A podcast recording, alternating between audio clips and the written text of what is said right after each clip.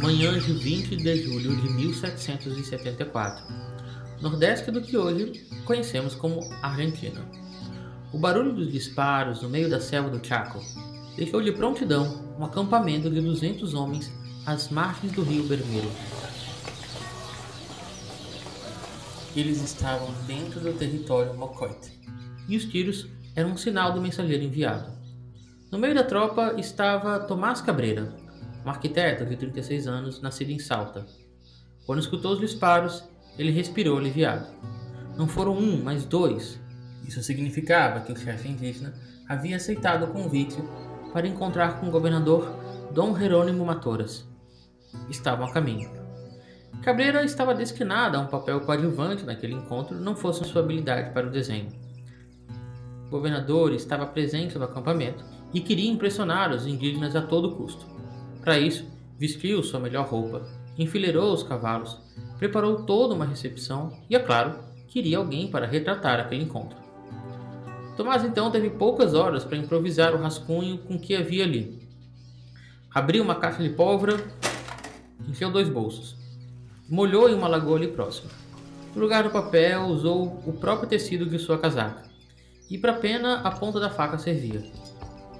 A espera finalmente terminou no final daquela tarde. No meio da névoa, surgiu o cacique Paiaquim. Vinha acompanhado de uma de suas mulheres e de uma comitiva gigantesca. Eram centenas de pessoas. As histórias do lendário líder indígena, implacável com os cristãos e que venceu todas as batalhas contra os espanhóis, fazia todo sentido diante daquela cena. Eles não tinham a menor chance. Primeiro, o governador Matorras recebeu o Paiaquim com um abraço, um abraço forte. Algo que deixou a todos naquele acampamento surpresos. Finalmente, sentou-se com ele, com os intérpretes, e começaram ali dez dias de extremas negociações. Aquela era uma expedição quase suicida. Um ano mata dentro, barganhando com as tribos indígenas a permissão de atravessar suas terras para conectar as cidades coloniais isoladas. Depois de um século perdendo no campo militar, a Espanha tentou a diplomacia.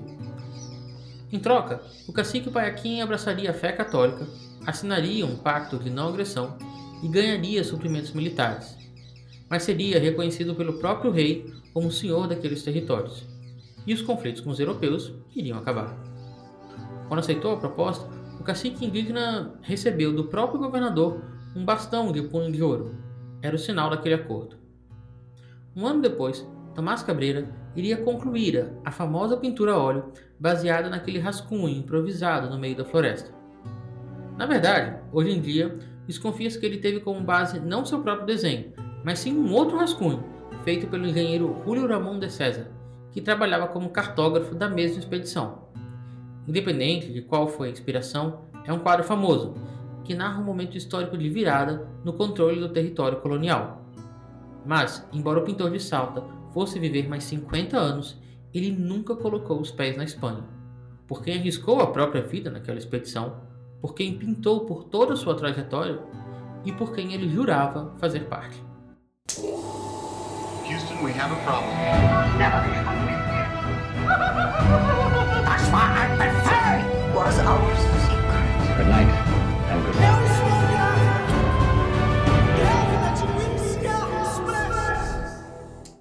Olá, ouvintes que gostam de cinema, olá, ouvintes que gostam de história. Esse é o ponto de encontro das paixões de vocês. Aqui é o Eduardo Chacon e esse é o Cinematógrafo, a história nos filmes, seu podcast de filmes e séries históricas. Todo mês, sem falta, nos reunimos aqui para falar sobre como a história aparece no audiovisual. Esse podcast é realizado por queridos amigos aficionados por cinema e por história incluindo aí o Nemo Souza, que vocês raramente escutam, mas é o cara que pilota a edição. E hoje temos algumas novidades, mas não vou entregar tudo para vocês agora. Antes, vou passar a bola para o nosso podcaster e documentarista Gabriel Marinho. Fala pessoal, tudo bem? Bom, eu vou tentar manter o suspense aqui também, pelo menos enquanto eu conseguir. E aí a gente vai passar para aqueles recadinhos de sempre. Primeiro, vocês devem escutar uns barulhos no fundo durante o episódio. É o carro ar na rua, é a vizinhança gritando, é a obra do apartamento do lado, é o cão correndo atrás do motoqueiro, mas não se preocupe, você vai escutar perfeitamente o episódio, apesar desse som ambiente gostoso para acompanhar. É que estamos em 2021 e, ao contrário do que alguns pensam, a pandemia ainda não acabou. Mas é porque nós quatro aqui seguimos gravando em casa. Ainda não dá para ir para um estúdio com uma boa acústica. Mas isso não vai impedir a gente de fazer um programa, né? Gabriel. Ué, o que, que foi? Você deu spoiler da novidade. Não, não dei não, não falei nada. Não disse. Claro que, claro que deu. Você disse nós quatro seguimos gravando em casa. Nós quatro. Eu não falei nós quatro. Quer dizer, agora eu falei, mas que você fez eu falar, mas não tem, eu não falei isso. Ó, eu vou, eu vou pedir o, o Keratema do, o, no, no VT, para que a gente no VAR, né, do, do podcast, para que a gente possa tirar isso a limpo. Mas eu não falei. E ao contrário do que alguns pensam, a pandemia ainda não acabou. Mas é porque nós quatro aqui seguimos gravando em casa. Mas é porque nós quatro aqui seguimos gravando em casa. Mas é porque nós quatro aqui, nós quatro, nós quatro, nós quatro. Tá, tá bom. A gente leva isso para o tribunal de sessão do podcast. Então, como o Gabriel inadvertidamente adiantou. Eu não falei.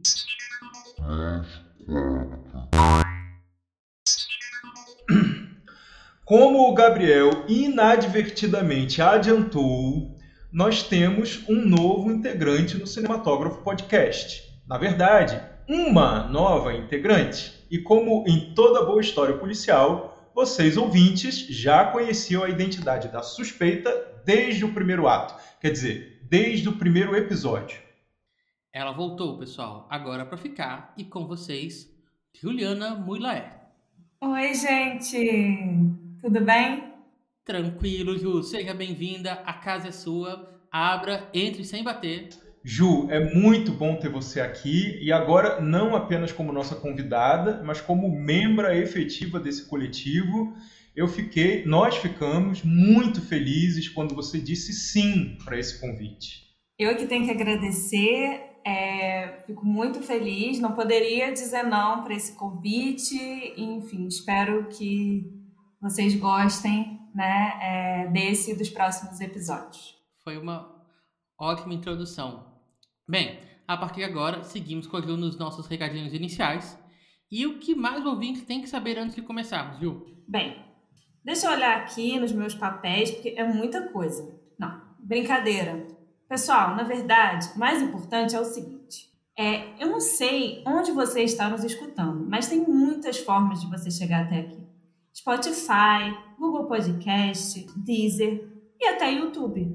Se o aplicativo der problema, não tem desculpa, você parte para outro, só não pode deixar de nos escutar. E complementando o que a Ju falou, vocês podem enviar mensagens para nós pelo e-mail cinematógrafopodcast@gmail.com ou pelas nossas redes sociais. A gente tem página no Facebook, no Instagram, no YouTube, no Twitter. É só procurar por Cinematógrafo, a história nos filmes, ou por arroba cinematógrafo.pc. Aí você chega lá, comenta, diz o que achou do episódio, dá sugestões, corrige deslizes nossos. É, de vez em quando a gente erra. Não é muito comum, não. A gente é quase perfeito. Quase. Bem, pessoal, para o nosso episódio de hoje, nós temos uma convidada sensacional. A Bárbara Cunha é mestre em História pelo PPGH da UERJ, uma pesquisa muito interessante sobre o filme Medianeiras, e atualmente ela faz doutorado na mesma instituição. Ela também toca a página no Instagram, arroba nem tão cult assim, onde ela discute cinema latino-americano. Não é demais?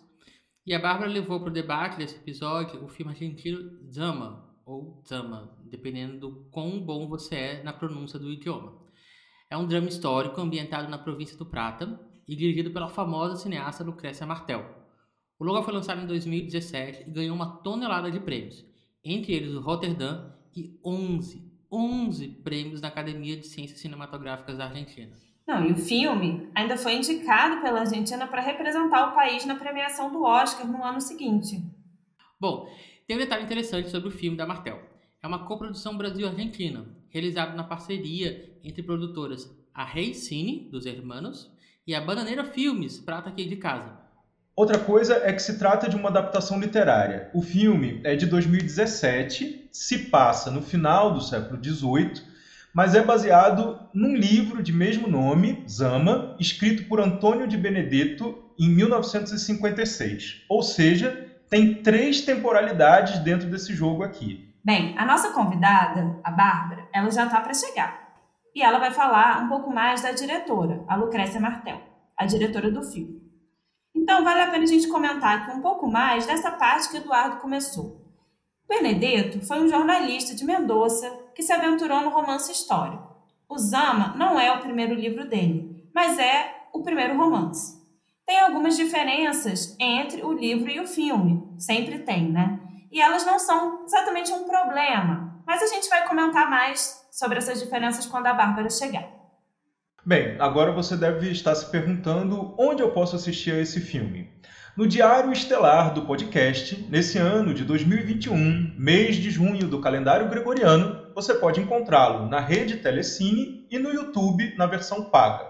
E caso você esteja nos escutando num futuro distante, talvez o filme esteja em outras plataformas, ou nem existam mais plataformas, ou nem cinema, o filme ou, ou, Então, antes que o Eduardo continue aqui com esse futuro pós-apocalíptico, é, dadas as devidas apresentações, fica aqui conosco porque o programa de hoje vai falar sobre o filme Zama, é claro, mas também vai discutir o novo cinema argentino, como o nosso país vizinho usa a história como matéria-prima para os seus filmes e o dilema da identidade histórica dos portenhos.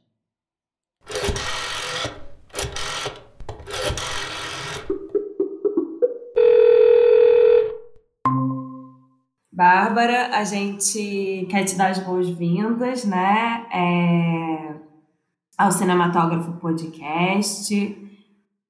Como que você se interessou pelo cinema? Enfim, contar um pouquinho, né, assim, para os nossos ouvintes entenderem, assim, é, como é que você começou a se interessar pelo tema, pesquisa, né, e também, enfim, contar um pouquinho para a gente por que, que você está aqui hoje.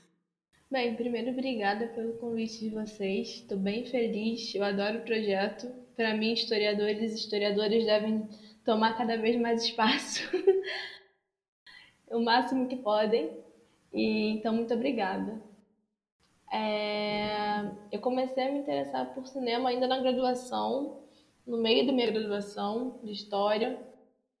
E eu comecei a ver muito filme latino-americano e eu esbarrei com Medianeiras, que é um filme argentino de 2011.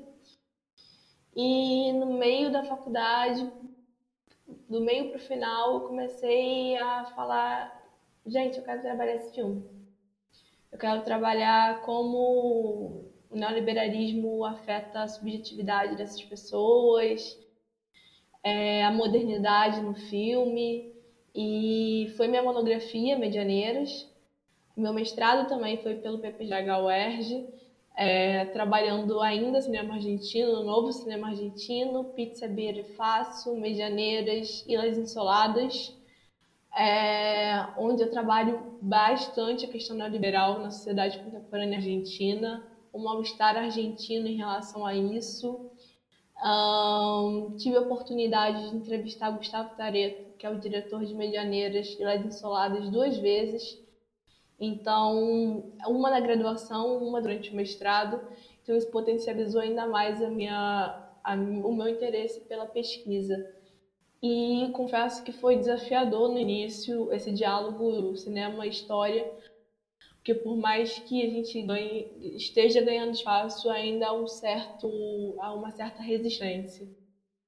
Então, hoje, eu estou no doutorado no PPGH UERJ, trabalhando cinema histórico com muito orgulho, trabalhando no cinema argentino, começando a pesquisa sobre a cinematografia de Pablo Trapero e a violência na história argentina contemporânea. Bárbara, seja bem-vinda. É um prazer ter você aqui. Mais um espaço em que a gente pode conviver um pouquinho, né? É, eu queria te perguntar sobre o teu projeto Nem Oculte Assim. Como, como, é que surgiu a ideia desse projeto? Como ele vem se desenvolvendo? Esse projeto, ele nasceu com uma amiga, na verdade, uma amiga publicitária, a gente ia falar sobre cultura e de uma forma muito geral, mas acabou ficando de lado. E aí, em 2000, no final de 2019, início de 2020, eu resolvi retomar. Então, eu segui com o Lenta Cult assim sozinha. Minha amiga foi por outro caminho da publicidade. E o Lenta Cult assim é o lugar onde eu encontro a, a melhor maneira, assim, hoje em dia, de poder difundir, compartilhar é, encontros e pesquisas sobre o cinema latino-americano. É, ele é no Instagram, ele é arroba assim. Acompanhem, sigam, por favor. e é legal você me perguntar mais detalhes, porque tem algo que eu gostaria de salientar, que eu tenho muito orgulho, que são as lives que eu consigo fazer nele é, eu já fiz algumas lives com diretores como Pablo Giorgelli, Gustavo Tareto, um, atrizes como Mirella Garanucci, Moira Nichas, que são do cinema de do Pinheiro, que são do cinema brasileiro, do cinema argentino, enfim, de vários países latino-americanos. Então essas entrevistas, elas, eu acredito que potencializam ainda mais é, as, as pesquisas e também é, consegue fazer com que o Nathan Cult assim, chegue mais perto ainda do público, porque eles se interessam muito por essas entrevistas. Muito legal o projeto, fico super feliz que tenha um, um canal no Instagram com, com esse perfil. É, tenho esse pecado que ainda não está seguindo, mas tipo, vou resolver isso em poucas horas, assim que a gente terminar aqui. Beleza. Mas eu queria te perguntar um pouco sobre o, essa sua área de tudo. Não, uhum. promessa é dívida, não se preocupa. Você estuda o novo cinema argentino. Sim. Mas o que é o novo cinema argentino? Tipo, quando que ele surge? Qual que é a obra original? Então, o novo cinema argentino, ele tem como seu marco inicial, por assim dizer, nos anos 90, lá por 94, 95, a gente tem a criação do Instituto do INCA, né, é o Instituto de Artes e Audiovisual da Argentina. É, a gente tem um festival é, de histórias mínimas, histórias breves, e a partir daí vários curtas são lançados de vários é, estudantes ainda de cinema. É, o festival acaba caindo no gosto do público, ele consegue atrair muita gente e esses festivais, é, na verdade, não só os curtas, mas também os longas que começam a acontecer nos anos 90, ainda de forma um tanto quanto precária, sem tanta, tanto investimento, é, fala muito sobre a realidade argentina nos anos 90. É uma realidade de fome, é uma realidade de pobreza, de desalento, de desespero. É uma realidade neoliberal muito, muito crua, muito dura. Então, o, o longa que eu poderia dizer que lança o novo cinema argentino para o mundo é o Pizza Birifacio, de 98, de Paola, que é um sociólogo que trabalha bastante com a NCA, que é para os íntimos a NCA, né? Novo Cinema Argentino é, ele fala muito do aqui e do agora. Ele tem influência do neorrealismo italiano, ele continua nos anos 2000, ele desponta também com algumas cineastas mulheres, como a Lucrécia Martel. É, a gente também vai ter Adrian Caetano, que também tem Pizza Beer Fácil, é, Sapir, enfim, a gente vai ter um Pablo Trapeiro, inclusive, que está no meu doutorado, ele é um dos, um dos cabeças do novo cinema argentino, que é um cinema que começa como independente.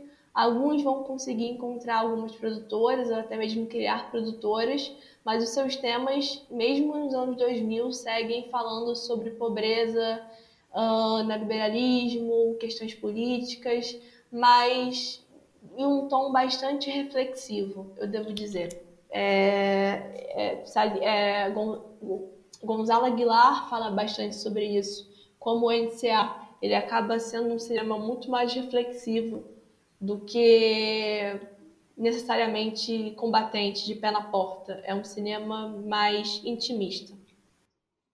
Ah, interessante isso. Então, se é, é um cinema que se une um pouco pela temática e mais com, com uma, uma, uma atmosfera menos panfletária, você diria? Ou você acha que é um, Não, é menos panfletária, sim.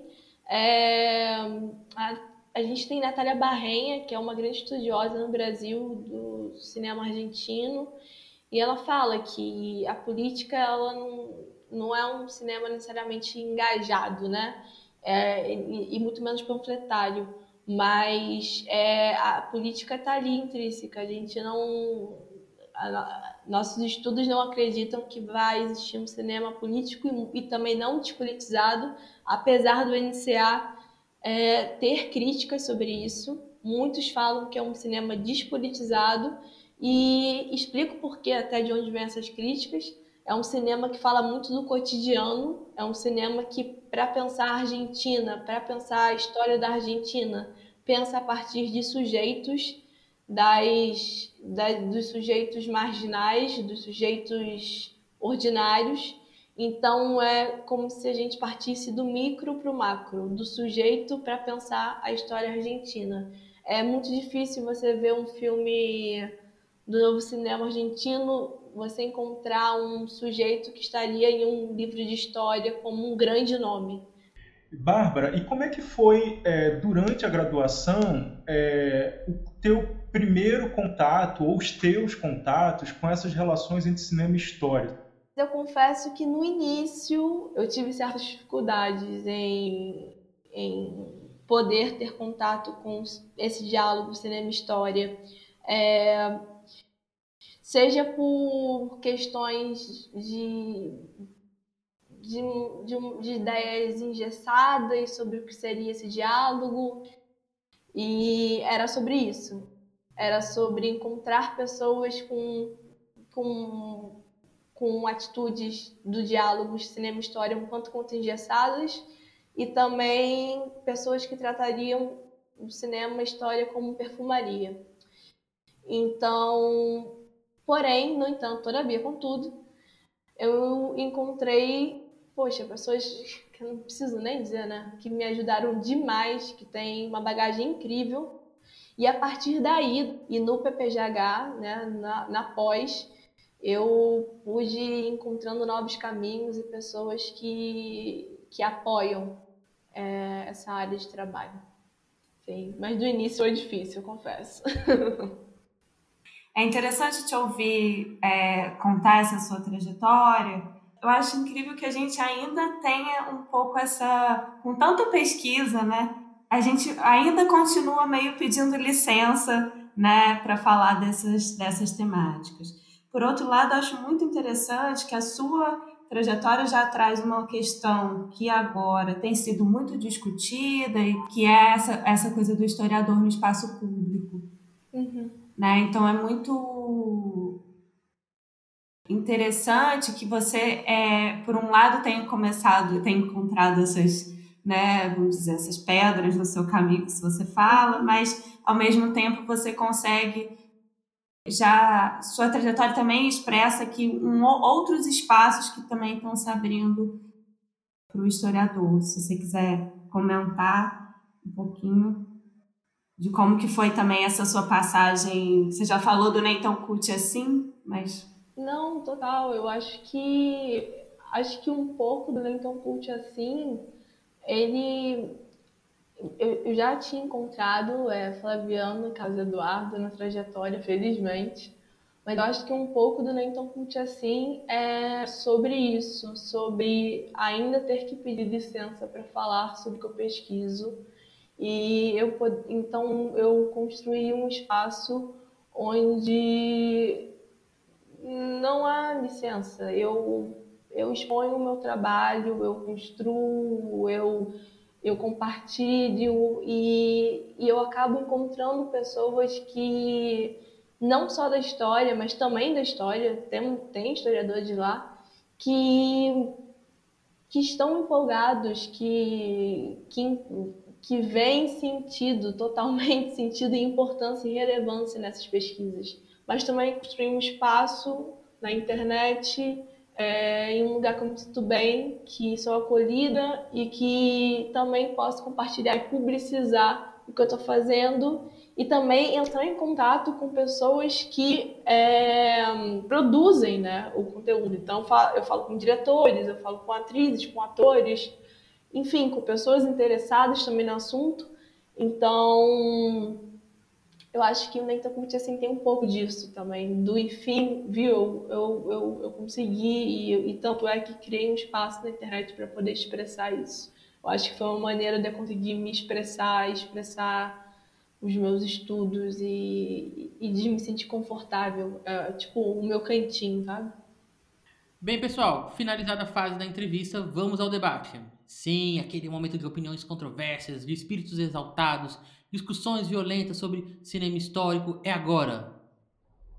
Que isso, Gabriel? Nunca foi assim. É, porque tá online, né? Porque quando que voltar presencial vai ser tiro, porrada e bomba. Eu, tenho, eu tenho essa expectativa, pelo menos. Você não tem, não? Então, é, não, depois a gente pode conversar amigavelmente sobre isso, né? E pensar se de repente não é melhor deixar o podcast online mesmo, né? É muita falta de sangue no olho, gente. Tipo, cadê esse espírito de debate? Parece que não. Bom, é, sem essa pretensão a uma carnificina crítica, né, normalmente nós começamos esse momento com uma breve sinopse do filme. E como a Ju chegou hoje, o momento de batismo dela é esse. Ela faz a sinopse. Ai, meu Deus. Vamos lá, né? Vamos ver. Seja né, o que Deus quiser. Nemo Calma, antes de tudo, a gente vai preparar aqui a ambientação, tambores, piano, metais, todos preparados. Ambientação colonial para Juliana. Colonial Argentina. Estamos às margens do rio Paraná, no final do século XVIII. É aqui que Dom Diego de Sama um oficial da administração colonial cumpre seu trabalho com notável dedicação. Ele espera com isso o reconhecimento de seus serviços, de seus superiores, para ser transferido para um centro urbano de maior importância. Entre ficar e sair, conhecemos um pouco mais da vida privada de uma pequena vila da colônia espanhola. O olhar preconceituoso com a população nativa, as relações de gênero, a relação com os escravizados e a idealização dos colonos sobre a metrópole e sua própria identidade. Um filme sobre as microhistórias coloniais, estrelado por Daniel Jimenez Cacho, Lola Dueñas e Matheus Nastergalli. E com essa brilhante performance, acho que podemos começar. Gente, e Zama, da Lucrécia Martel, eu acho que é o filme histórico, o filme de época. A gente vai decidir aqui como chamar esse filme, né, como classificá-lo. O mais complexo em termos de narrativa que a gente já enfrentou no nosso podcast até agora. Né? Eu acho que é, dos filmes que a gente já debateu, esse é o que mais colocou questões assim do ponto de vista da estética, com uma narrativa, eu não quero chamar de hermética, que eu acho que não chega a tanto, né, mas uma, uma narrativa não convencional, assim, né? O que, que vocês acharam disso? Olha, eu até achei para não, eu não diria que não é uma narrativa convencional, assim, ela, ela é bem linear, tipo, a gente consegue entender é, as relações de causa e efeito. Uh, ela tem, na verdade, tempos narrativos muito distintos daqueles que a gente está um pouco mais acostumado numa leitura mainstream. Uh, sobretudo, acho que a primeira parte do filme. Então, isso é, me fazia muitas vezes para a gente, essa, essa história não, não, não, engrena, parece né? estar andando um pouco para frente, assim. E a partir da metade do filme ela engrena, assim, que ela, assim, ah, a gente entende que aquele personagem vai se movimentar a partir daquilo que foi colocado. Tem vários uh, planos que é, sei lá, eu vou dar uma, uma denominação aqui um pouco de supetão, uns planos meio quadros, assim, em que na verdade você está enquadrando mais uma, uma posição de modelo do, dos personagens ali do que propriamente uma ação que está acontecendo. Isso é bem recorrente. Olha, eu acho que a primeira eu vou acabar dividindo em duas partes também. Eu acho que assim, quem não viu, gente, desculpa. Quem viu, não sei se vai me acompanhar nessas duas partes. Mas eu também vou ter que dividir em duas partes, porque tem um, dado, tem um momento ali, tem uma fase do filme que parece que não engrena. E que talvez seja essa mesma sensação que a Lucrécia queira passar pra gente, de, de não engrenar. E eu acho até que a gente tem que tomar um certo cuidado, é, porque eu já li muito, já escutei muito que é sobre um filme sobre a espera. E a própria Lucrécia já falou em várias entrevistas que não se trata de um filme de espera, se trata de um filme de escolhas.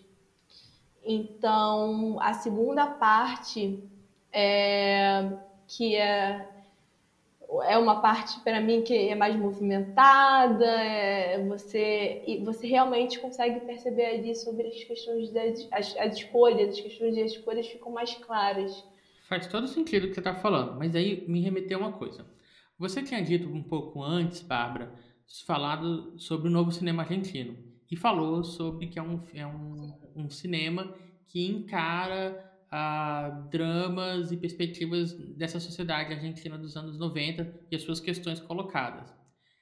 Ah, você vê esse filme fazendo parte de, desse movimento? Assim, você vê que, que é uma leitura histórica de época de questões que são movimentadas por é, dentro desse novo cinema argentino ou nada a ver? Então, amei. Amei a pergunta porque é, o, no, o novo cinema argentino, ele tem, ele tem um debate, e eu acho que é um debate ainda muito pouco trabalhado, que é quais são os limites desse NCA, até onde ele iria. É, tem os que defendem que já iniciou o NCA 2.0, tem os que falam, não, estamos tratando de cinema argentino contemporâneo.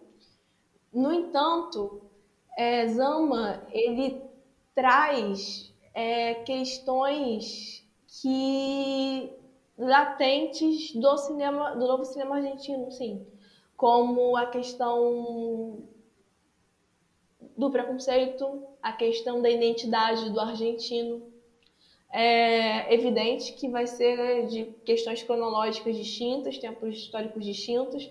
Agora, no novo cinema argentino, hum, dos anos 90, pelo menos até 2010, você vai ver ali uma, uma busca por identidade argentina. O que é ser argentino?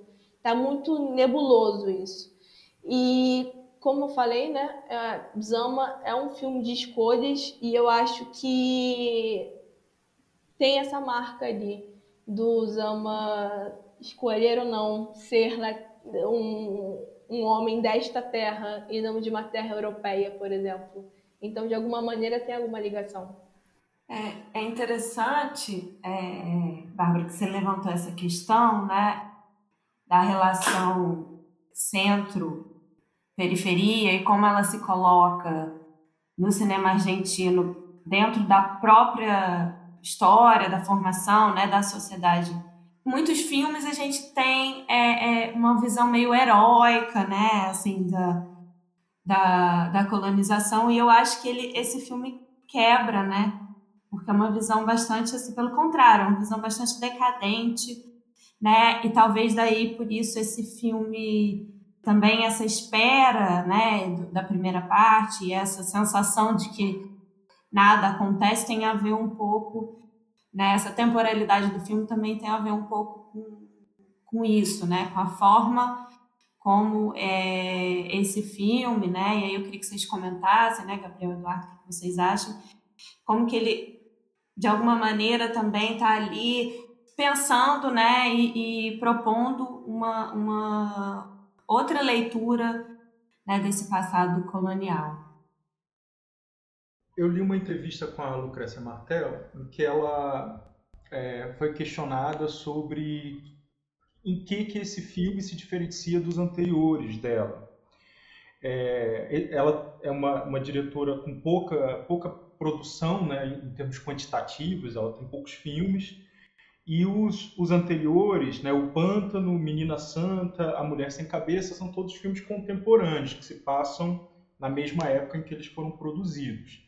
E aí, quando ela lança o Zama, é, a crítica ficou um pouco assim: para onde que a Lucrécia Martel vai agora? Né? O que, que ela está querendo fazer com esse filme que se passa em outra época é, e que tem, tem algumas características formais que se diferenciam dos filmes anteriores? Porque nos anteriores havia poucos atores e atrizes, as histórias se passavam muito nos interiores das casas, e esse tem muita externa, muita paisagem. E aí ela falou: olha, se você olhar bem, não tem tanta diferença não. É, eu acho que eu continuo discutindo a classe média argentina, só que eu resolvi discutir numa outra temporalidade. Eu não sei que nome, ela diz isso, eu não sei que nome teria a classe média lá na colônia, no século XVIII. Eu sei que esse conceito não existia lá, não sei como, como se chamariam essas pessoas, mas havia pessoas que eu posso comparar com a classe média argentina hoje. E eu quis pensar essas pessoas lá. Foi isso que o, é uma adaptação literária, né? Então ela falou: o livro me atraiu por conta disso. E aí eu fiquei, é, ao ler isso, eu fiquei pensando num debate que a gente já teve aqui no cinematógrafo com o retrato de uma jovem chamas, em que a gente ficou é, se perguntando, né? Afinal de contas, é um filme sobre o século XVIII, aliás, coincidentemente, né? Também uhum, outro filme sobre o século XVIII. É. é. um filme sobre o século XVIII, é um filme sobre o século XXI, né? É um filme que usa a história para escamotear, usa um tempo passado para escamotear uma questão do tempo presente. É... E eu, eu, lembro que lá no, nesse episódio sobre Retratos de uma Jovem Chamas, eu é, defendi que o filme pode funcionar nas duas vertentes, né? Eu acho que eles podem discutir a contemporaneidade. Aliás, eu acho que todo filme histórico, todo filme de época faz isso. É incontornável né, um filme não discutir o tempo em que ele foi feito. Mas isso não significa também que o passado seja apenas uma capa né, para discutir, no caso, da, levando em consideração a entrevista dela. Né, eu acho que o filme não é só uma capa para discutir a classe média contemporânea, não. Eu acho que ele, ele é um filme que se propõe a discutir história. É, e aí, respondendo mais diretamente à provocação que a Juliana fez, né, é, eu, eu, vejo assim, Juliana, como um, filme que quer, de fato, lançar um olhar para a história colonial argentina que, em que não há herói, né, em que não há é, herói montado no cavalo branco, é, sacando da espada, dando gritos de guerra, né? É, na verdade, as pessoas estão muito incomodadas com tudo, né? Elas estão desencaixadas daquela realidade.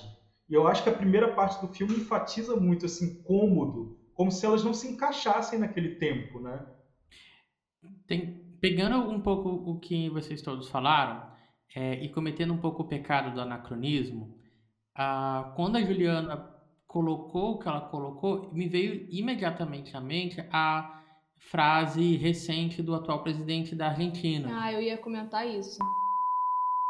O presidente da Argentina, Alberto Fernandes, foi criticado depois de fazer uma declaração polêmica. No encontro com o primeiro-ministro da Espanha, Fernandes disse que os mexicanos vieram dos índios, os brasileiros da selva e os argentinos de barcos que saíram da Europa. Ele afirmou equivocadamente que essa era uma citação do escritor mexicano Octavio Paz, mas na verdade essa frase é de uma canção argentina. Horas depois, numa rede social, Fernandes pediu desculpas. E que remete muito a como, como essa sociedade colonial uh, é, é, é, essa sociedade argentina, brasileira também, eu acho que é, uma, é um traço de, de várias elites sul-americanas, tem dificuldade em conseguir é, se enxergar dentro da, da, sua, da sua formação, assim, da onde eu vim. E aí, quando vocês colocam sobre um filme sobre formação, é, sobre a construção da, da, classe média, eu fico, gente, essa é uma história já antiga. Quando você falou sobre essa frase do presidente, é muito latente, porque assim, eu vou aqui fazer. Não consigo não falar, gente, sou super Alberto, super Cristina, mas a frase foi muito dolorosa E para completar, ele foi no Twitter e ainda falou: gente, mas é uma frase que eu falo a partir do que os outros pensam. Quer dizer, os outros pensam que os argentinos vieram da Europa e que os outros, e os o restante da América Latina veio de onde? Então, é, quando se trata de escolha, é, a Lucrécia, numa entrevista, ela diz é, o preconceito na Argentina ele não é nem ela não usa nem a palavra estrutural ela usa fundacional se a gente para e pensa sobre a questão do passado em relação aos povos indígenas e aos escravizados aos que enfim aos, aos escravos sabe é, não há debate não é que não haja em, em não haja ponto ponto e basta não é que não haja ponto mas há muito pouco e a Lucrécia, me parece que ela vem resgatando isso. E isso que o Alberto falou é um reflexo do que a Lucrécia está tentando falar no filme. O argentino pensa que, muito, não qualquer argentino, né, mas muitas vezes o argentino pensa que ele é, que a Buenos Aires é a Paris da América Latina. Parece que essa ideia não foi superada muitas vezes. É, e colocando uma perspectiva, assim, acho que isso é um traço uh, geral, de, inclusive da nossa própria elite brasileira, assim, que se projeta uh, dentro de valores ou de uma historicidade que é pelo menos questionável. E aí, é claro que no filme e a gente explora um pouco como isso acontece na sociedade argentina, mas isso não é só próprio deles. É tipo, a gente também é, com, comete os, os, os, mesmos problemas em falas e, e, comentários que muitos de nós ah, comentamos. Mas me parece que ali é um convite de tentar perceber como que isso acontece na, nessa sociedade portenha e como que isso já é um traço histórico, não é algo contemporâneo. Não é hoje que essa sociedade se enxerga na Europa. Isso já faz bastante tempo. Só uma observação para finalizar. Afinal, o Zama, é... afinal, ele. Gente, dando spoiler, quem não viu, meu Deus.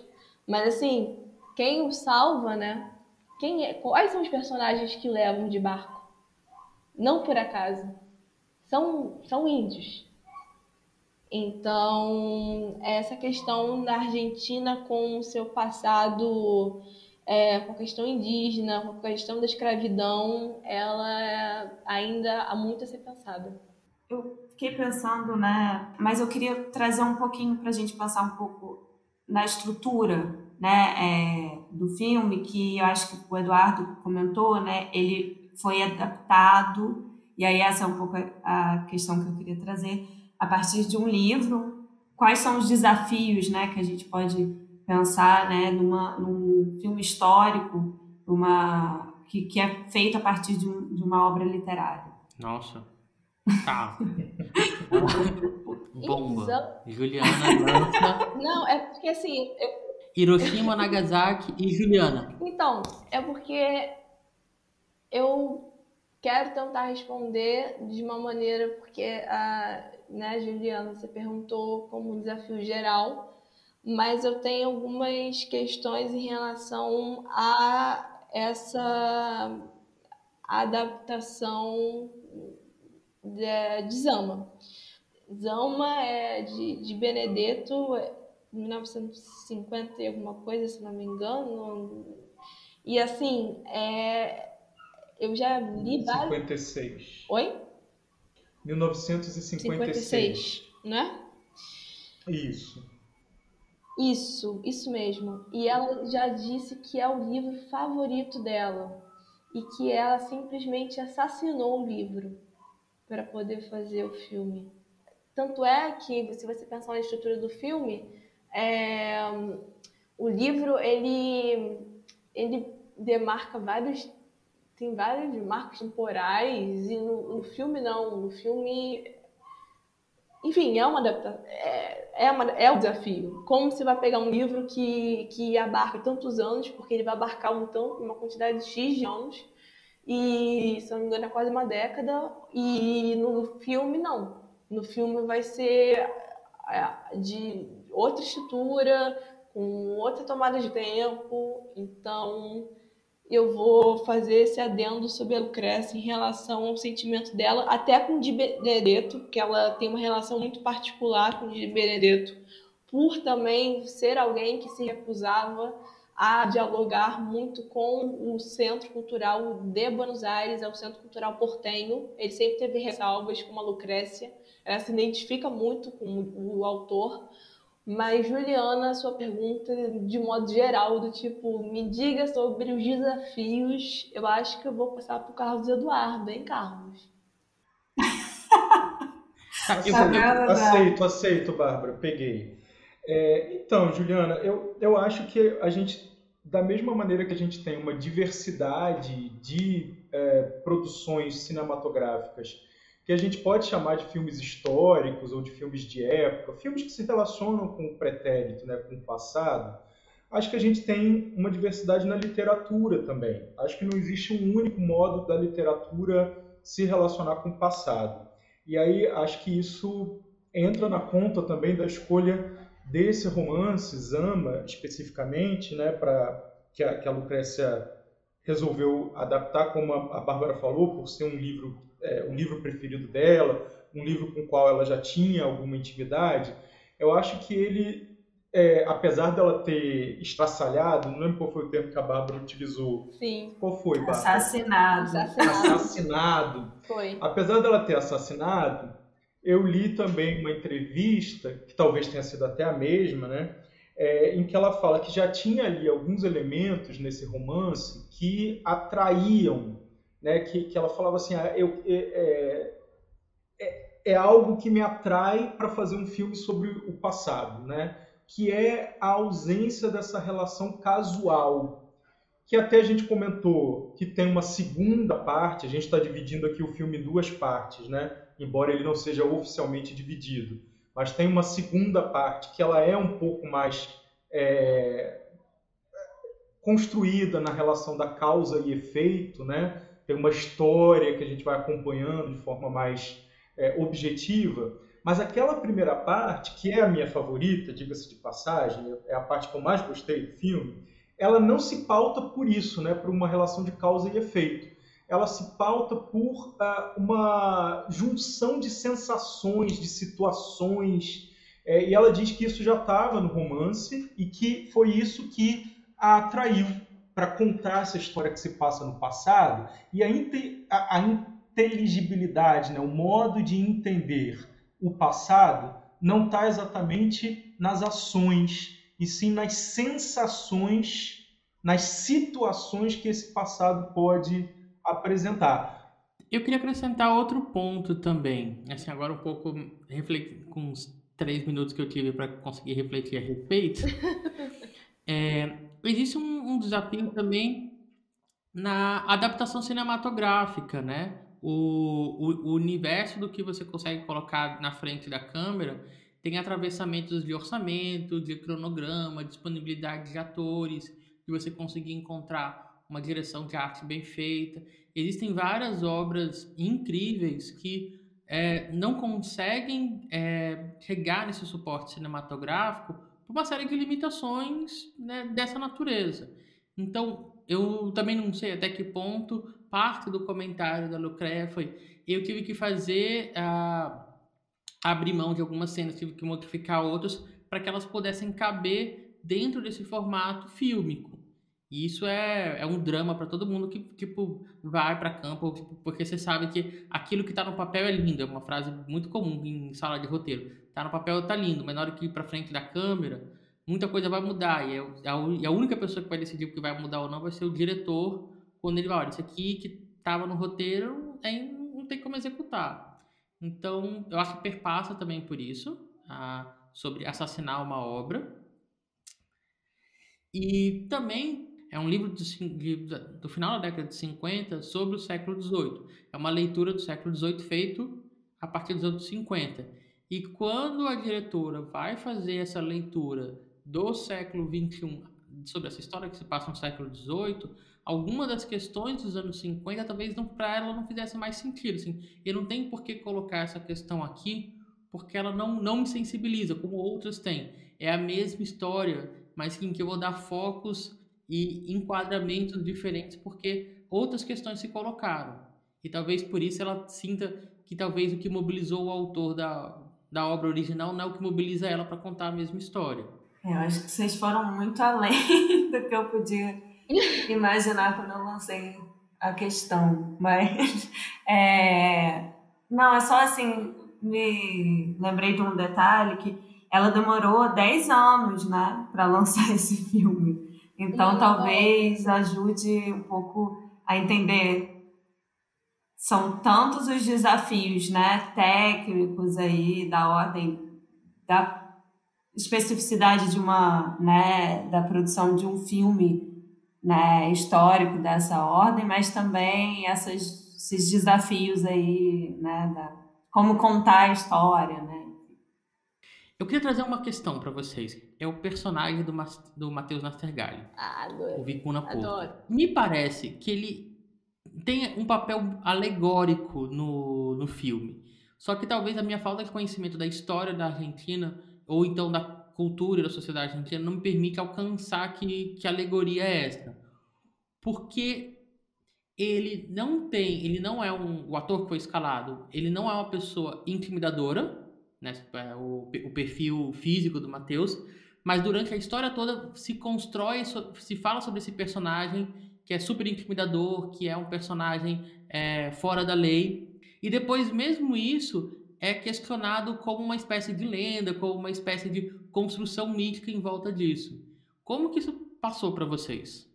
Mas o próprio personagem, é... numa cena, eu acho que eles estão no rio, não lembro se é no rio ou no mar, me marcou muito isso.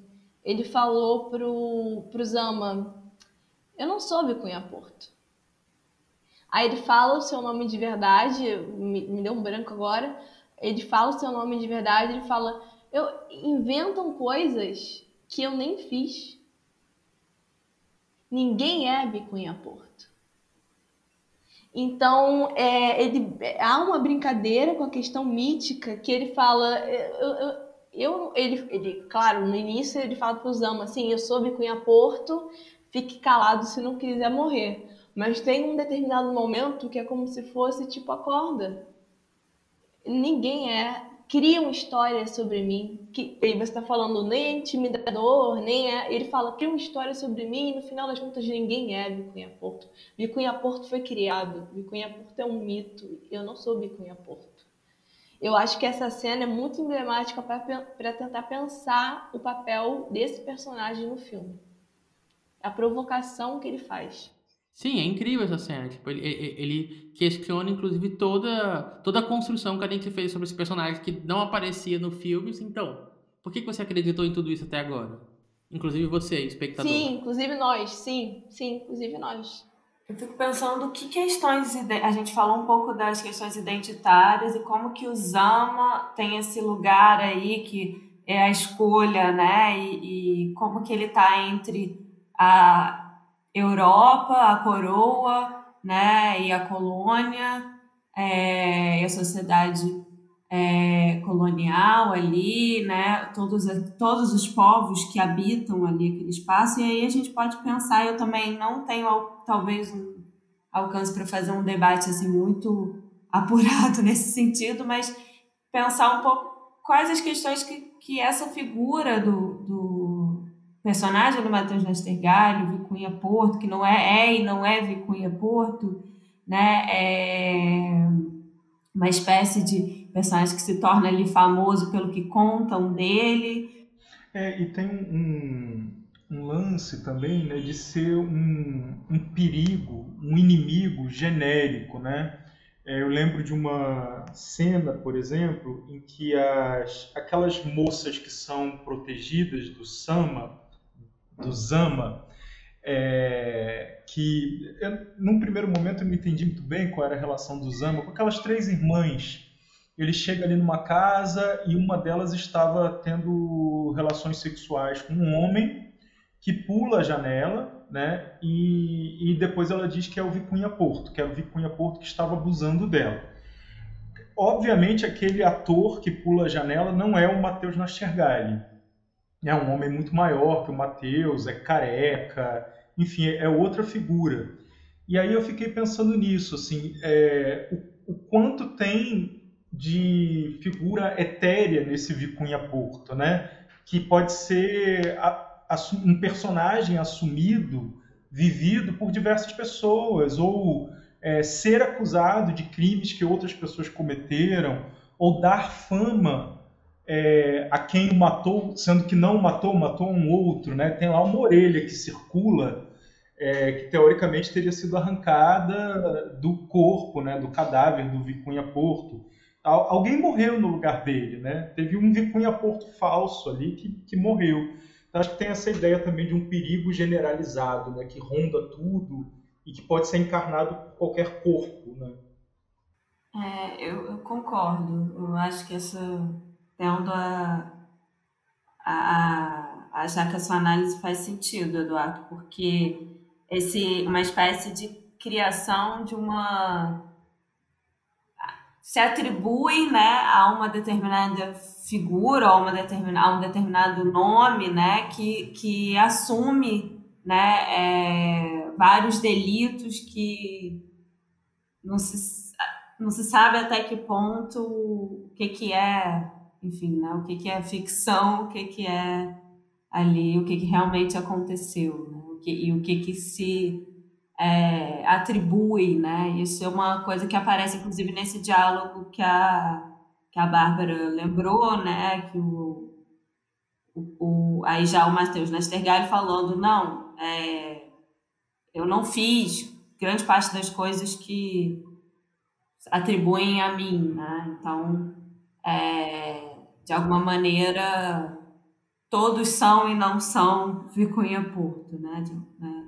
Ou não todos, mas algumas figuras estão na posição de encarnar, né? Alguns corpos estão na posição de é, é, assumir esse, esse lugar que é o lugar de um inimigo. Não sei. É curioso, pegando isso que a, que a falou, como que essa sociedade, nessa pequena vila que, que aparece no início do filme, é, aparentemente a identidade dela é construída a partir de fabulações externas, né? Sobre essa Espanha, essa Europa que sempre falam, da onde vem ordens, mas ninguém nunca viu, ninguém nunca, nunca pisou, e sobre esse inimigo também que ninguém nunca viu, mas que ronda a cidade e que é capaz de aglutinar todo aquela, aquele grupo. Temos um, um, um perigo chamado Vincula Porto que nos ronda e que ele é real, mas ele não tem, não, não tem cara. Tem, é, tem uma frase que uma personagem fala, que você me lembrou, isso que você falou, Gabriel, é, que, é a, é, que a Europa né, só tem, só tem mais, conhece melhor a Europa quem nunca lá foi, né? Que lembra melhor, se lembra melhor da Europa quem nunca lá foi, uma coisa assim. Então, é, é, eu acho que tem a ver um pouco com essa, esses lugares imaginários aí que também constroem a identidade desse lugar, dessa, dessa aldeia. Né? É a personagem da Luciana, se não me engano. Isso. Tem uma bola que eu queria levantar aqui é, em relação à ambientação, né? figurino, cenário que eu confesso para vocês que é uma parte de que eu gosto muito em filmes históricos ou filmes de época, é, porque eu acho que elas são, se bem feitas, claro, elas são tão eloquentes quanto os diálogos, ou talvez mais eloquentes. Eu acho que nesse caso aqui especificamente, é, e sobretudo na primeira parte, a, a, ambientação fala mais do que as palavras, né, do que as situações que estão sendo encenadas. Eu gostei muito do figurino e do modo como ele parece inadequado nos corpos. Tem sempre tecido meio que sobrando no, no, nos corpos dos atores e das atrizes. As perucas é, raramente são encaixadas com perfeição. Elas vão subindo e deixando transparecer o, cabelo, é o cabelo natural. Então o cabelo aparece por debaixo da peruca.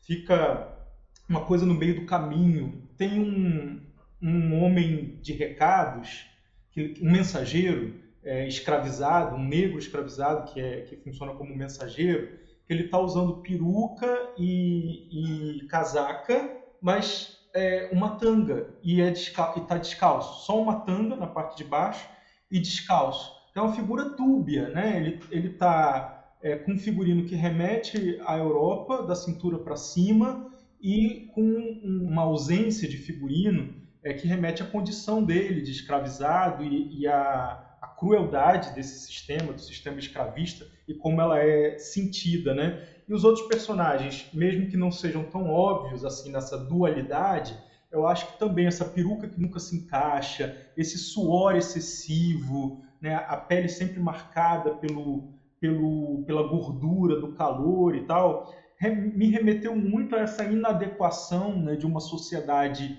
que quer ser europeia, mas não pode ser europeia, porque o clima não permite, né? Nossa, perfeito, Eduardo. Eu, é, você foi falando, eu fui lembrando do filme, e é curioso porque quando a gente faz esse tipo de leitura de figurino e caracterização de época, a primeira coisa que a Nenke faz é essa coisa meio bater temporalidade, né? Ah, esse tecido não era usado naquela época, esse tipo de casaco não era usado e tudo. Mas tem uma outra coisa que nos escapa muito, que é a ideia de como que era usado, né? Dificilmente uma peruca é, branca como, como aquela estava perfeitamente colocada nesses corpos, a não ser se você fosse pousar para uma pintura é, feita por um, por um retratista. Na hora do, do vamos ver ali, ah, você tinha muito de improviso, essas roupas nunca estavam bem é, passadas, nunca estavam bem alinhadas.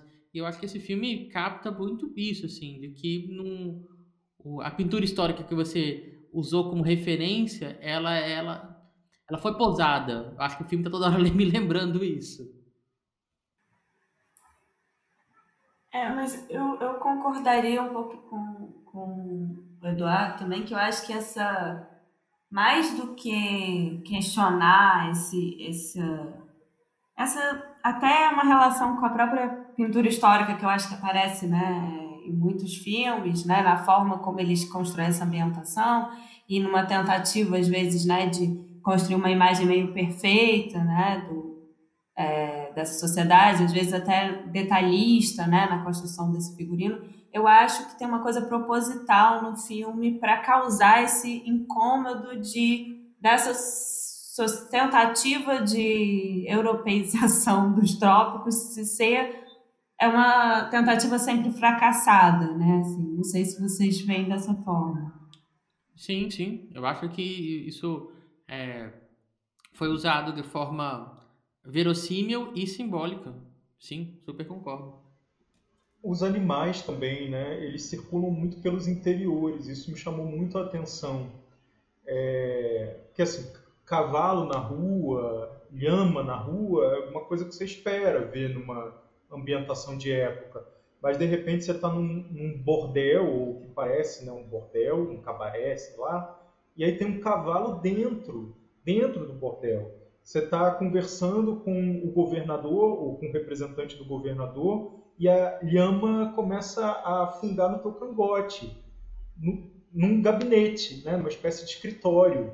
E acho que isso demonstra também o quanto essa, é, esses limites entre a ideia de uma sociedade civilizada, inspirada na Europa, e o que há, né, o que efetivamente existia na concretude daquela existência daquelas pessoas, está sempre sendo invadida pela natureza, né?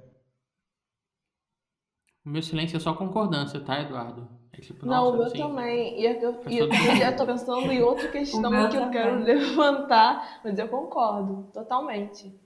E é porque eu tava com uma inquietação. Levante aí, Bárbara, coloca na é, O meu silêncio também foi de concordância e foi de inquietação, porque eu tava lembrando aqui também é, do destino do Zama, né? Porque ele sempre, ele quer, ele tá esperando, bom, não um filme sobre espera, mas ele, ele espera uma resposta da corte. É, e assim, ele não quer ir para o que seria o centro daquele lugar, que seria uma Buenos Aires. Ele quer ir para um lugar chamado Lerma. E Lerma fica em Salta. É uma cidade de Salta. E, é, é, isso foi mudado do livro. É, originalmente era é, é, uma, é um lugar central que ele gostaria de ir e a Lucrécia mudou.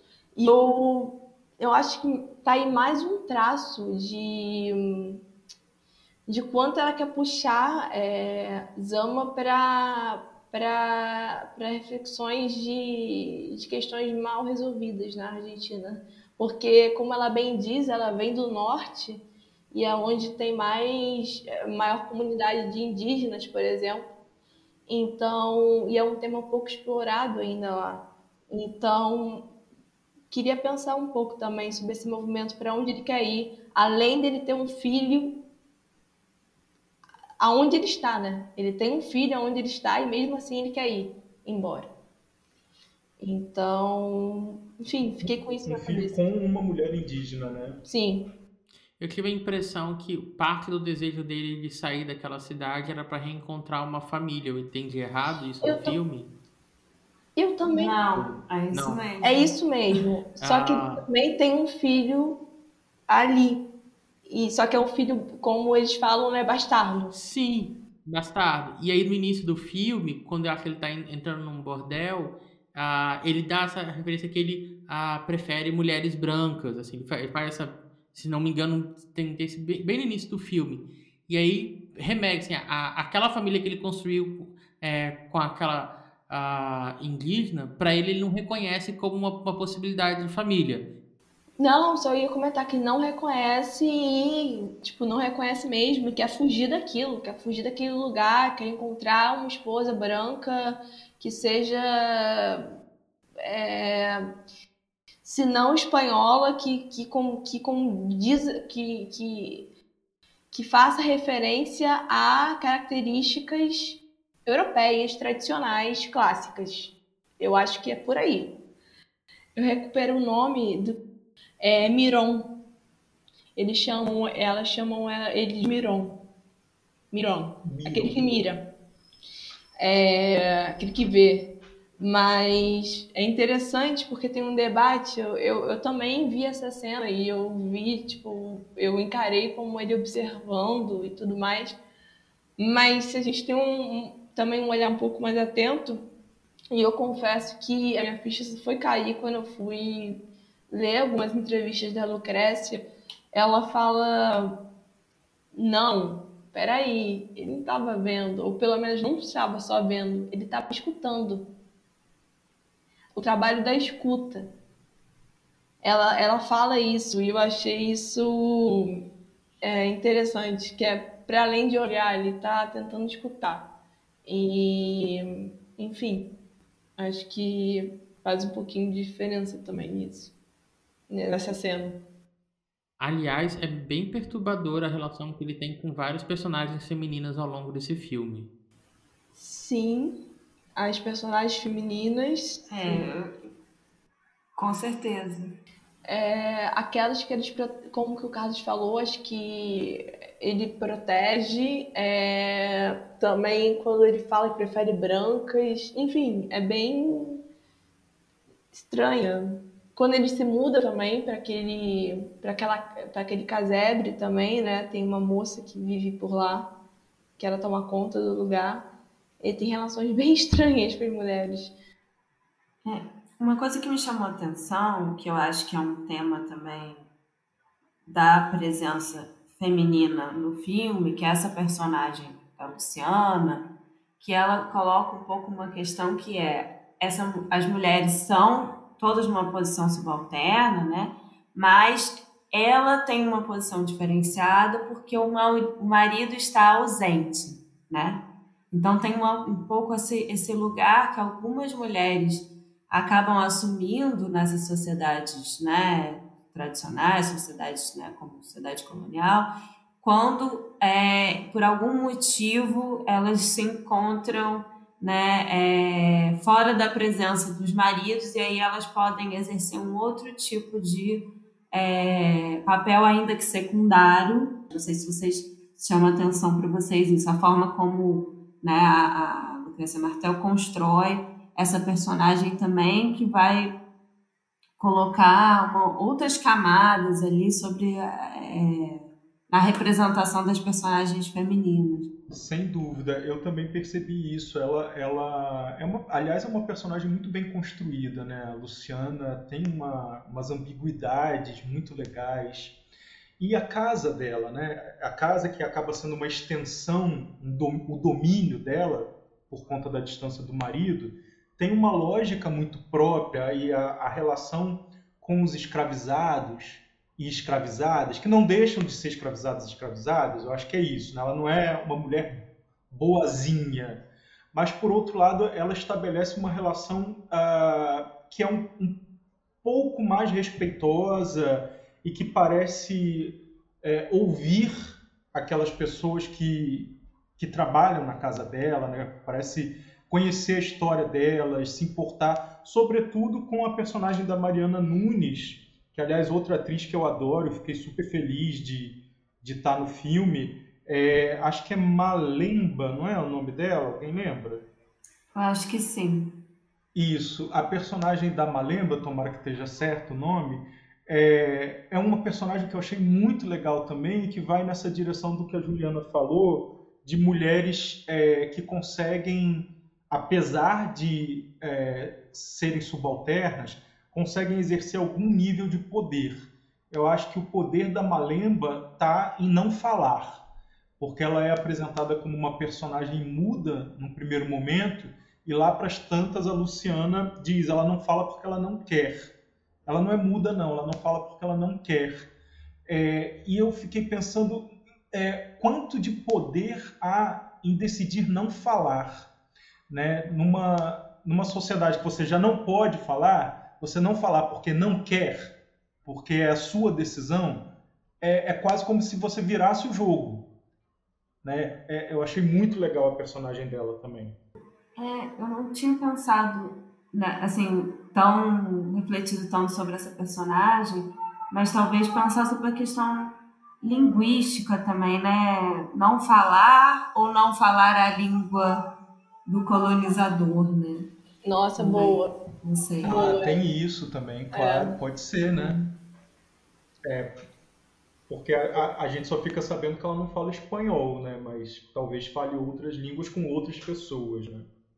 É, eu queria é, só fazer uma observação. Vocês lembram quando tem um acampamento, já está naquela na segunda parte que a gente a gente adotou esse, essa coisa, né? De primeira parte, segunda parte quando eles estão num, no acampamento e passam pessoas e o personagem do Vicunha Porto fala: fica quieto, fica quieto que assim você sobrevive, né? Eles não, escutam algo, ou eles não enxergam algo, eles não, acho que eles não enxergam. Eles não enxergam. Isso. É, quem seriam essas pessoas? Porque eles. Não, quando eu falo quem seriam, eu já tenho assim, meio que uma resposta no sentido que o, o, o, o Vicunha Porto mesmo ele fala algo como eles foram castigados e ou eles foram e quem fez isso foi, foram vocês. Algo do tipo. Então a... é o primeiro movimento dele fala quem castigou foi o Vicunha Porto aí ele fala talvez tenha sido vocês. Sim eu não acho que aqueles, é, aqueles personagens me, me. Porque são cegos, sei lá, me, talvez uma. Posso estar viajando muito, mas talvez uma questão ancestral de, de, de matança mesmo em relação aos indígenas, não sei. Posso estar viajando, mas eu acho que os castigados, hum, o Cunha Porto está levantando uma questão do tipo o que vocês fizeram e essas pessoas são as, as, as que vocês maltrataram, enfim. Posso ser enganado. É, essa, essa parte, né, essa segunda parte, tem várias coisas ali que, que chamam a atenção, né, assim, em relação a isso que você falou, essas, essas personagens que parece que são meio enigmáticas, que é, estão nesse diálogo, nessa cena, e aí depois também você a forma como como aparecem os indígenas, né? É, também uma, uma questão que me chama um pouco a atenção, como é que aparecem os indígenas nesse momento de uma outra uma outra forma, né? O momento que eles são capturados, né? Ah, é, e aí tem as tintas, e as tintas tem. Na cena inicial tem a lama, e agora tem a tinta que é vermelha. Né? É, não sei o que, vocês teriam a falar assim, um pouco dessa segunda parte, como é que aparece essa entrada desses outros, né, uma nova entrada das populações indígenas em, em outro contexto que não é de relação de, da sociedade colonial como escravizado, ali uma outra é, uma outra situação. Fazendo um meia-culpa, que eu acho que eu tive algumas dificuldades de leitura, Ju, porque me parece que ele tá. É, ela está remetendo muito a, a uma historicidade própria da Argentina, sobre como que ela lidou com as suas populações indígenas. E eu acho que a é, foi violenta, assim como o Brasil foi uhum. violento com as suas populações indígenas, só que parece que foi uma violência exercida de forma diferente. E daí, por exemplo, talvez essa metáfora de uma população que permanece viva, mas está cega, faça todo sentido para para esse público-alvo da Lucrécia e que talvez para a gente tenha um pouquinho mais difícil de alcançar. Teve alguns momentos ali que gente, isso tem provavelmente tá, tá, é, tem um alvo muito certeiro esse discurso aqui, eu que estou com dificuldade de alcançar, porque não tenho esse repertório da historicidade colonial da, da Argentina. Eu acredito que seja é, essa questão indígena seja uma crítica em relação a como posso estar enganadíssima, Lucrécia, me desculpa. Se Lucrécia, você estiver escutando isso, brincadeira. Mas assim, é, me parece que é muito do tipo, nós não falamos sobre isso. Na Argent... Não é que na Argentina não se fale sobre. De novo, eu não quero levar, levantar de uma forma genérica. A Argentina não debate sua questão indígena, não é. Mas pensar aqui, eu acho que é, conhecendo a história argentina, até onde vou, até onde minha perna vai na história argentina, é, o debate acerca da questão indígena é muito pouco. Muito pouco ainda. Muito pouco mesmo. Mas para além de ser pouco, por exemplo, deve ter algum ponto que é por que, que ela preferiu falar que os negros não falam e os índios não enxergam? Hum. E isso, gente, tem, tem algo aqui. Uhum. É, eu, eu acho, Gabriel, embora partilhe da sua ignorância em relação a esses aspectos da história argentina, alguma coisa na estrutura do filme mesmo, no modo como ela escolheu fazer essa narrativa, me diz que essas uh, situações funcionam das duas maneiras. Acho que elas podem fazer referência à história, mas elas também funcionam como metáforas, né? Porque elas são, mesmo que você não conheça nada da história argentina, zero, zero, você consegue entender as metáforas. Né? Então eu, eu fiquei com a mesma dúvida: será que realmente havia um povo cego que atravessava a floresta à noite? É, será que a, a tinta vermelha é, desse povo indígena é tão vermelha assim? Porque é um vermelho é, fosforescente, né? uma coisa linda, aliás. É um dos momentos em que a fotografia é, é se esmera no filme. E aí eu fiquei assim, será que é tão vermelho? A gente fica com essas dúvidas, né?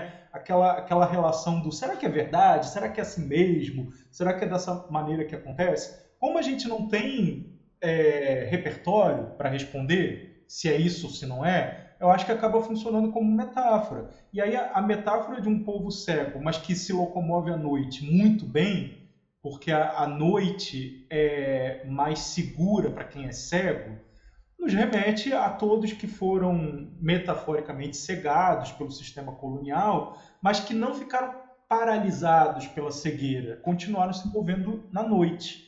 E aí a noite é o contrário, né? Aí a noite o jogo vira, porque quem enxerga fica perdido. Né? Quem, quem não consegue, é, é, aliás, falando novamente, é, quem é vidente, né? quem tem visão, à noite, num contexto colonial, com pouquíssima iluminação ou sem iluminação, aí é a pessoa que está perdida. Mas quem já foi cegado pelo sistema consegue se locomover. E aí a presa é quem antes era o, o, o predador, né?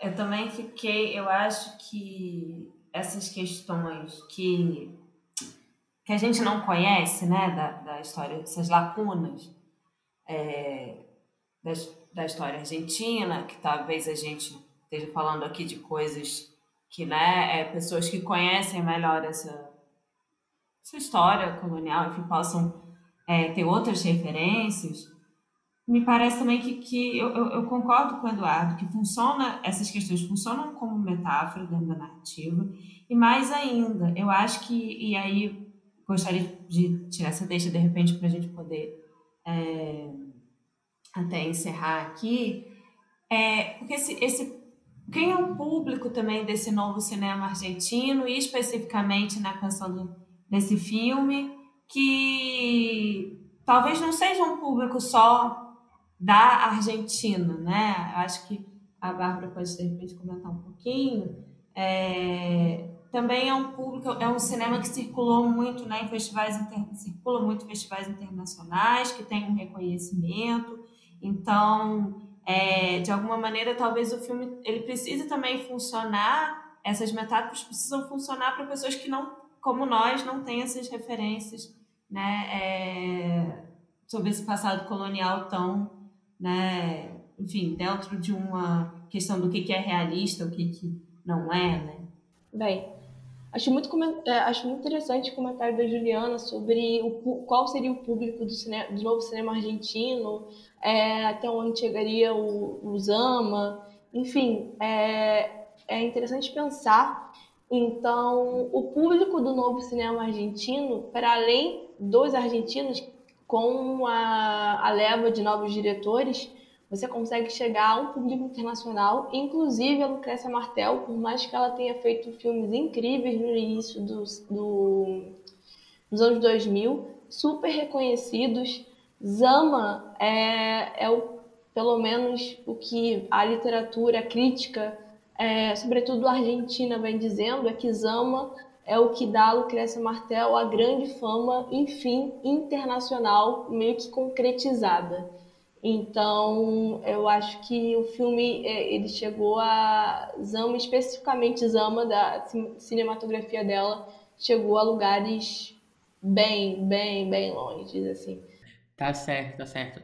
Bom, pessoal, é, foi um super prazer aqui ter a Bárbara conosco, tá? A gente vai ficando por aqui. É... Bárbara, sim, sinta-se super em casa, tipo, todo convidado é parte da família cinematógrafo, então agora você já tem a, a chave de casa, então.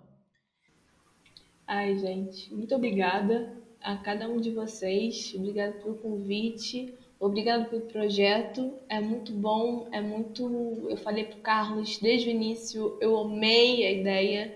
Historiadores e historiadoras ocupando todos os espaços possíveis, possíveis, possíveis e impossíveis. E sigam, arroba nem tão curte assim, no Instagram. Lá eu partilho pesquisas, trabalhos, entrevistas. E vou gostar muito, muito América Latina lá, para todo mundo. Então, meu muito obrigada a quem está ouvindo, a quem ouviu, a quem ouvirá e a todos vocês. Não, obrigada a você por né, por ter aceito esse desafio. Ai, gente. Bom, chegamos aqui no final do episódio e como é, é, tradição, a gente vai fazer aquela listinha de pessoas que têm ajudado na divulgação do episódio.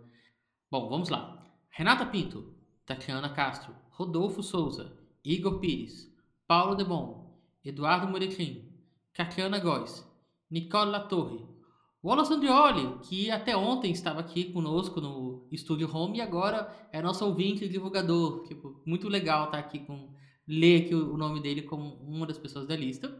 E a Valesca de Oliveira. A, ela, em especial, nos ajudou bastante com material de divulgação, fazendo a edição de parte dele. Então, muito obrigado, Val, pela força. Bem, pessoal, temos uma outra novidade essa não tão animadora assim.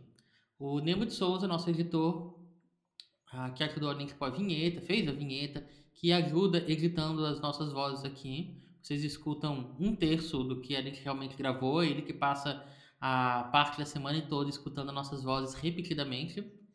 ele vai sair do, no, do nosso projeto. Ele acabou ah, seguindo para outros caminhos, está envolvido com um milhão de projetos, está ficando cada vez mais pesado para eles. Isso é um ótimo sinal, tá? significa que o podcast está crescendo, exigindo cada vez mais trabalho da gente, e que o Nemo também está crescendo com, com os trabalhos dele, estão exigindo cada vez mais. E tem horas que a gente tem que fazer escolhas, então o, esse é o último projeto, o último episódio dele conosco.